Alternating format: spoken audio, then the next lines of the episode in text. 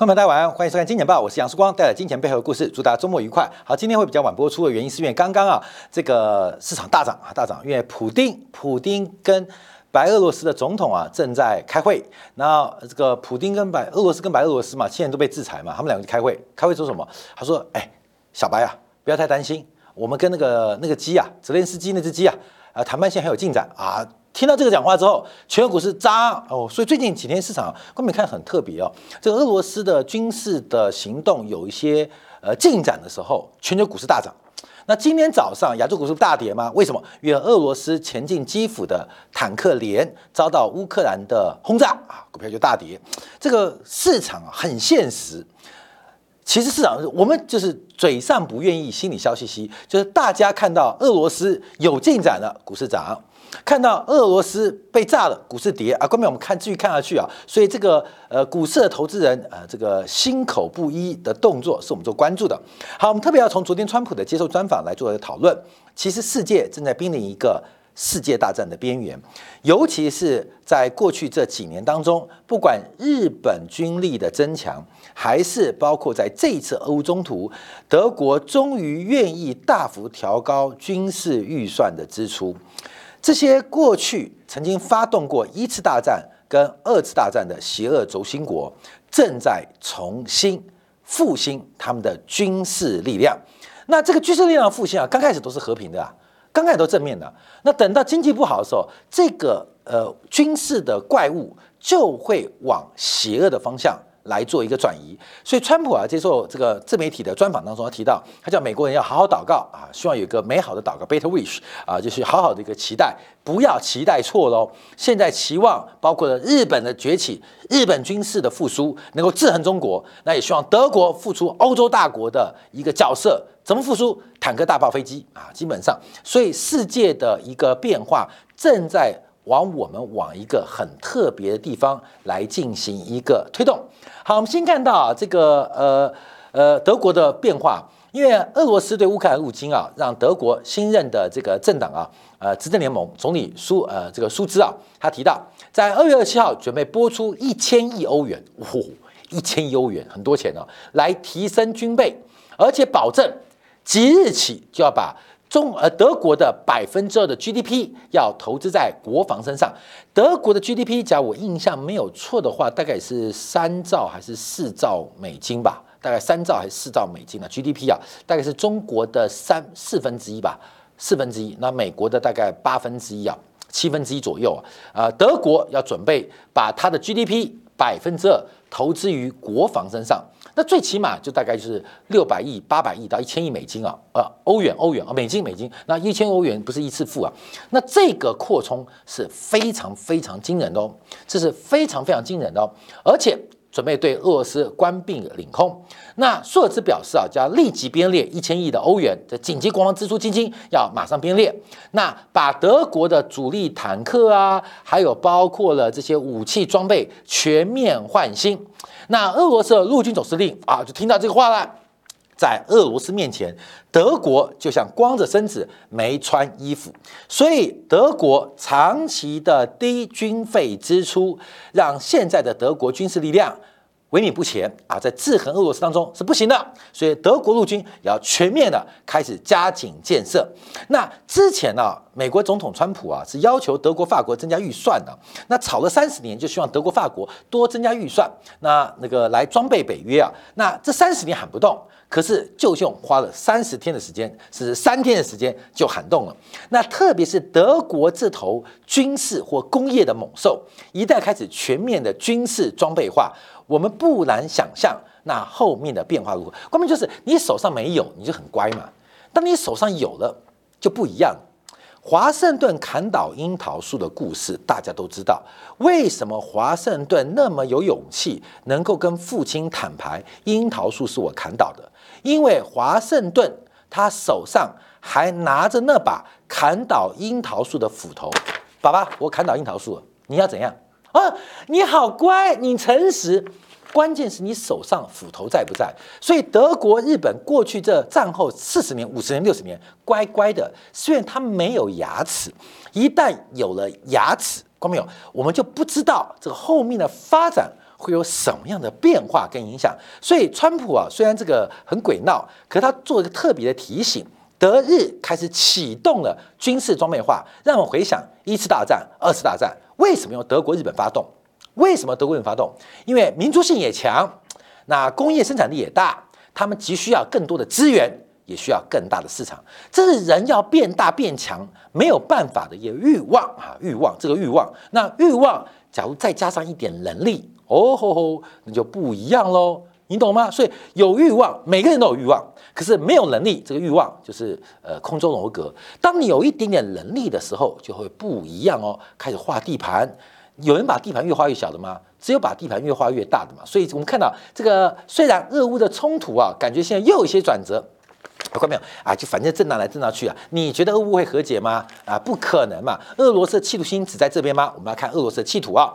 俄罗斯啊，在昨天宣布将会退出欧洲理事会，主要原因啊是欧盟对北约国家，欧盟跟北约国家对俄罗斯不友善，滥用他们在欧洲理事会的这个地位，多数地位，持续破坏欧洲共享人道主义和法律空间。这个组织已经变成西方的自恋平台，你们自己去享受吧。所以昨天，昨天。德国啊，不，俄罗斯，俄罗斯，俄罗斯宣布退出欧洲理事会。哎，各位，什么叫做欧洲理事会啊？因为我们要知道，欧洲的一体化在一战、二战之后有很多的反省跟检讨。那一开始包括了在政治，再再其次是欧洲的钢、哈，欧洲的铁、欧洲的煤的这个呃合作啊，共同的协会，共同。那后来就成为欧洲经济共同体，在贸易。在经济在生产要素的交换当中，欧洲希望在经济利益共享、经济生产要素共分配的过程当中，达成一个从根本的和平发展。那欧洲理事会主要是针对二战之后，包括对于纳纳纳粹。法西斯的一些暴行，而给予长期的关注跟有组织的一个发展，而俄罗斯宣布退出，宣布退出，那对于欧洲理事会的影响多大？影响不大。可重要的是，整个欧洲的分裂。欧洲的结构变化才刚刚开始啊，所以这场俄乌战争呢，它可能是一个巨大的发展。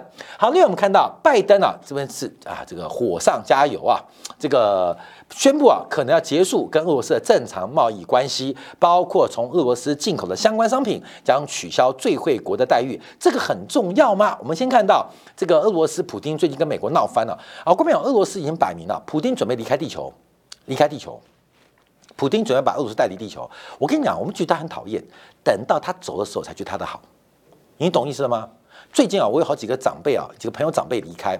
那其实啊，这个儿子跟爸爸妈妈吵闹是很多的。但常常提到，当爸爸或妈妈走的时候，才发现人生要开始转折，要走到尽头了。所以有时候啊，有的是长辈离开，有的是前任离开。当你走的，当你失去了，才知道他的好，他的好。那俄罗斯现在准备离开地球，所以先骂美国臭骂一顿了。就是目前啊，美国物价走高，拜登甩锅给俄罗斯，那是你制裁我，又不是我制裁你。我没有管制出口，可是是你管制我的这个进口，所以基本上普京就非常不爽。那普京干嘛？关美就我们前几天提到的，在乌克兰的一个变化当中，随后的步骤会一步一步展开。我们以国共会战为例啊，大家知道国共会战、解放战争当中，军事是摆在前面的。可是，一个关系的建立，我以贸易关系，像中华人民共和国的建立之前，而不是开门了就全开门了，没有这回事。包括了邮政啊，包括了新中国的货币发行啊，包括典章制度，其实一步一步来。你太早没有意义，太晚来不及。对于普京的政策，在俄乌战争慢慢完成他的战术安排之后，他开始准备进行一个全面。跟地球贸易关系的反击跟拔插头断定的变化。昨天第一步哦，根本这第一步影响不大，是针对两百种产品实施出口禁令啊，这是这个两百种。那这两百种等我们做解释一下，基本上影响不大，但这是第一步啊，这是第一步，就是俄罗斯要跟全球的贸易关系脱钩。那我还是要提到，因为俄罗斯的 GDP 大概是全球第十一大。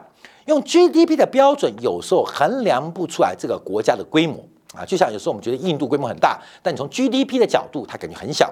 所以 GDP 的角度，面对一个全球疆域最大的国家，全球拥有一点五亿人口的俄罗斯，全球有最多矿产的国家，看到没有？他家有矿。有粮有油有气，所以普京说我们俄罗斯饿不死啊！这个话这这几天讲来了，开始做第一波的制裁，包括了农产品、药品，包括了农业机械，包括了木材，包括了电子设备，总共离拉两百项。然后这个项目啊，我觉得看着就吓一跳，你知道吗？第一个有包括了显示器 monitor，嗯，这个面板，这不是韩国、日本跟台湾天下吗？为什么俄尼俄罗斯会做 monitor 呢？啊，会做面板呢？投影机，这感觉不是台湾的专长吗？货柜，这不是大陆的厉害的吗？火车头，谁买俄罗斯的火车头啊？好，所以俄罗斯昨天开了两百项的清单，感觉很奇怪。他惩罚谁呀？啊，惩罚谁呀？好，关淼，那我们要注意到啊，注意到，来来来，哎啊对，还有包括了农产品，第一波针对的是欧亚。的这个经济共同体，各位，欧亚共同经济体是谁？你知道吗？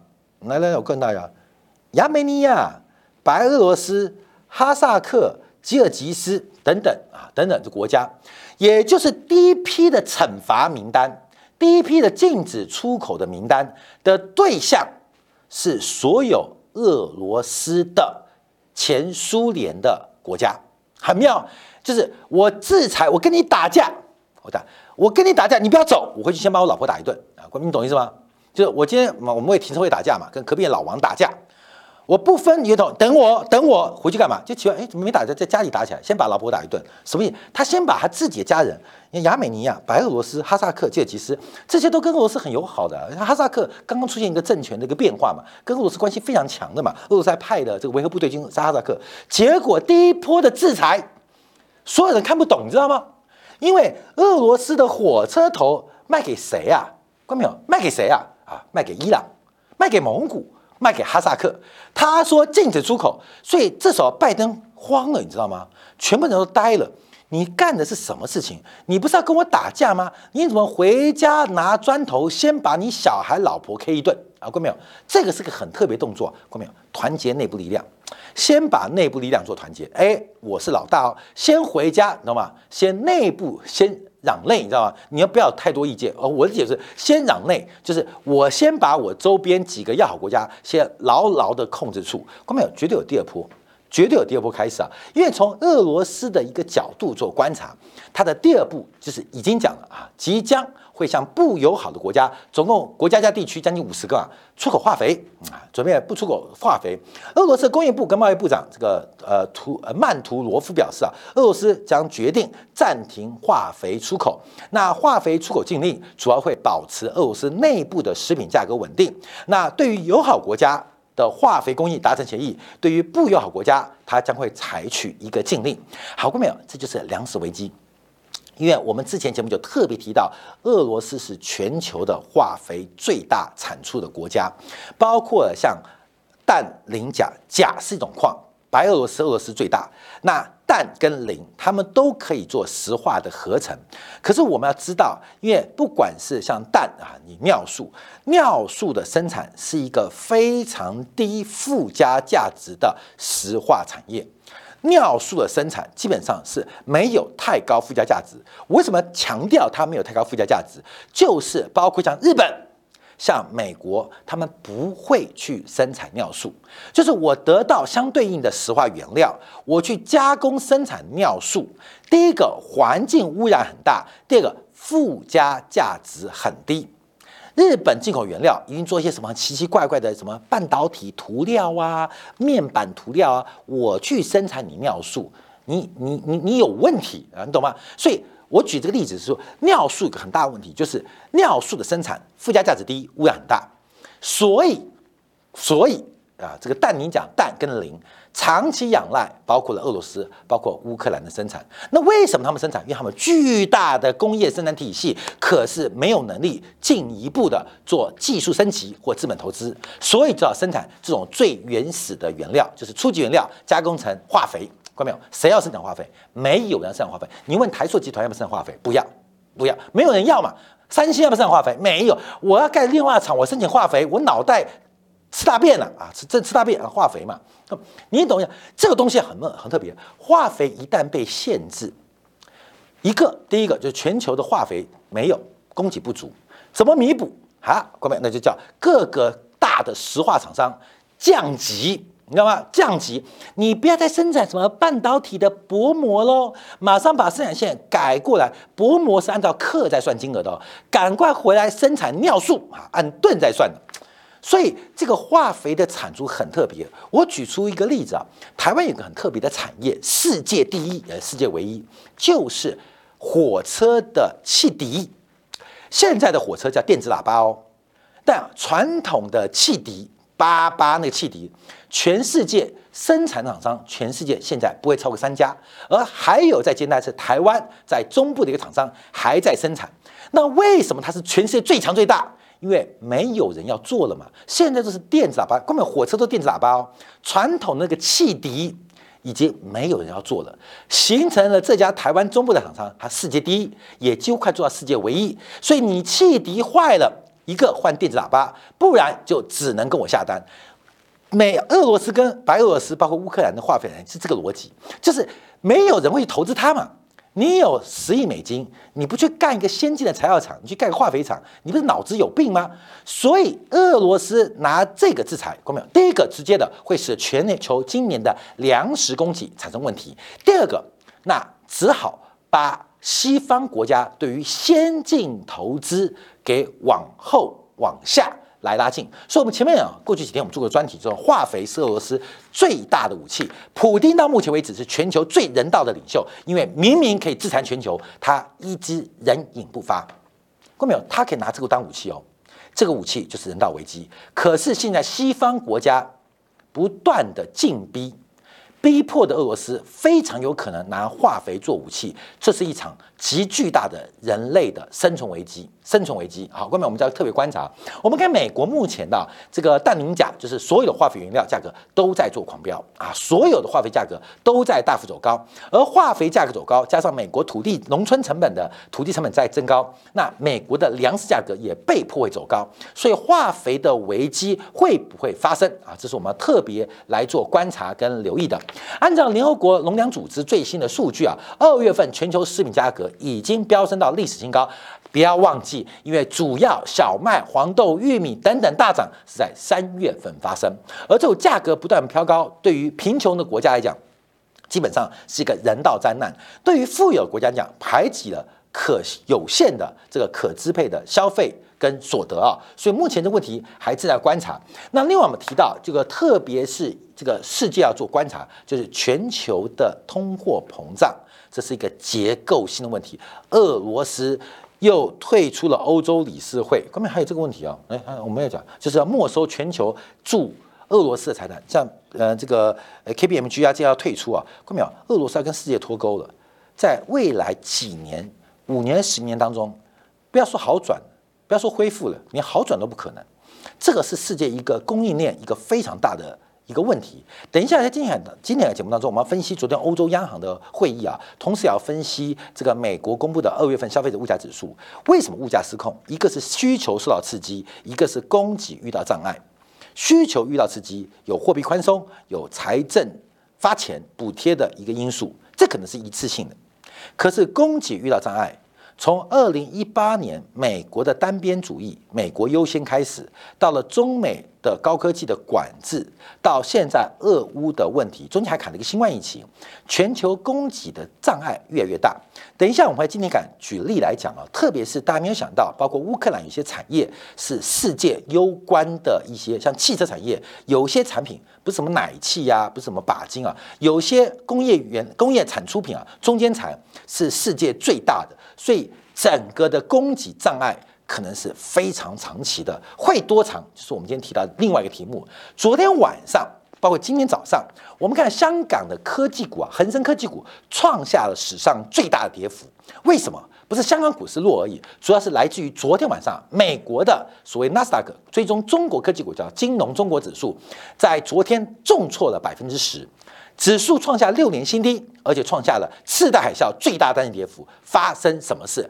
美国的中概股全线的被狙击跟崩溃，主要来自一个新闻，就是美国的证管会、证监会在昨天宣布，根据外国公司问责法，认定中国五家上市公司有退市风险的相关发行人，包括了百济神州、百胜中国、再鼎医药、盛远半导体跟和黄医药，点名了这五家。后面为什么是这五家？因为这五家先交财报。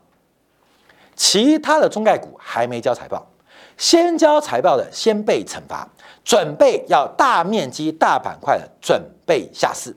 那在三月九号之前，假如不能提供相关的证明的话，将会被列入确定摘牌的名单。好，各位，什么叫外国公司问责法？其实这是美国后来所设定的。什么设定的？是在二零二零年，川普签效签署生效的，就是呃外国公司问责法。什么意思？我简单来讲，就是不是有会计报表吗？要会计师嘛，就是呃做这个专业的签证。那我们常常的资产负债表啊，或财务的语言，它是透过数字跟这个结构来进行沟通。就是这个世界是数字化沟通的时代嘛，所以透过一个。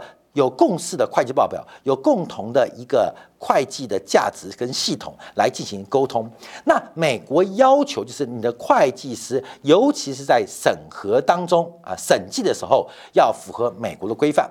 那规范很难吗？非常难啊，非常难。你必须，你必须要。透过美国的标准，美国要审核，不是会计师或是这个呃这个呃背后审核的问题而必须要对他的会计事务所的经营环境跟相关产业的资料进行全面性的公开跟调查。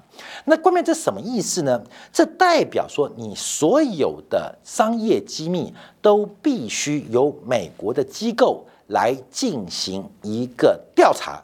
跟研究，那这个会违反中国包括证券交易法、国家秘密法跟档案法等等，这是个非常不合理的一个方式啊方式，尤其是包括了哎，我们看前面几家公司啊，譬如是做药的啊，那是不是要把你的基因库、资料库打给我看呢？不然我知道你真药假药。啊，对不对？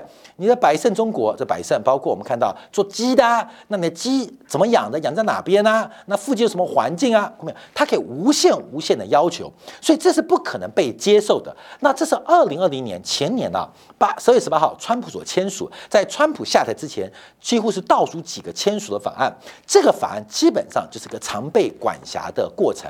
那这个影响会发生什么事情？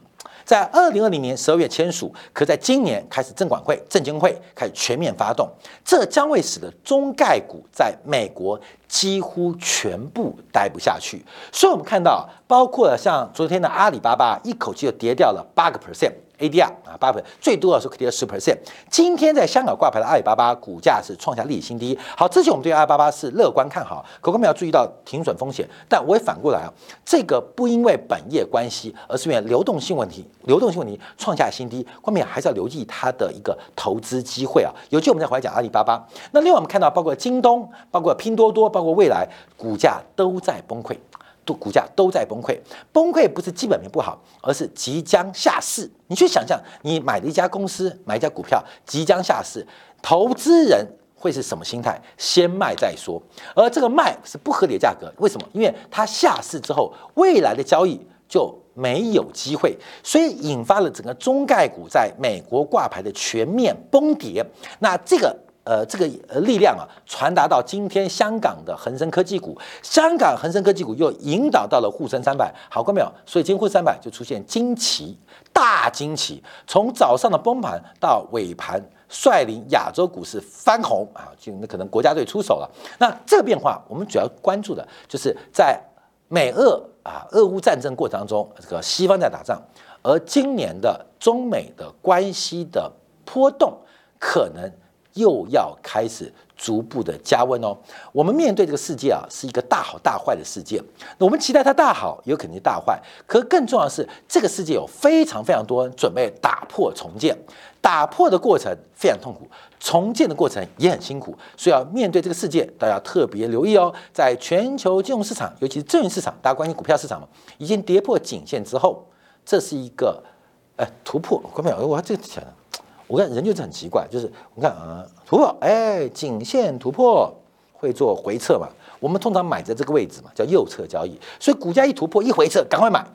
那头部也是一样嘛，一旦跌破啊，跌破，各位会反弹，那干嘛呢？要干嘛呢？要干嘛呢？要赶快卖。所以我们要注意到，全球颈线的失守跟侧幅的满足，它是个短期现象，而全球的脱钩，供应链脱钩，尤其到下礼拜，我们看到美联储的利率决议会议是大家特别提防跟小心的。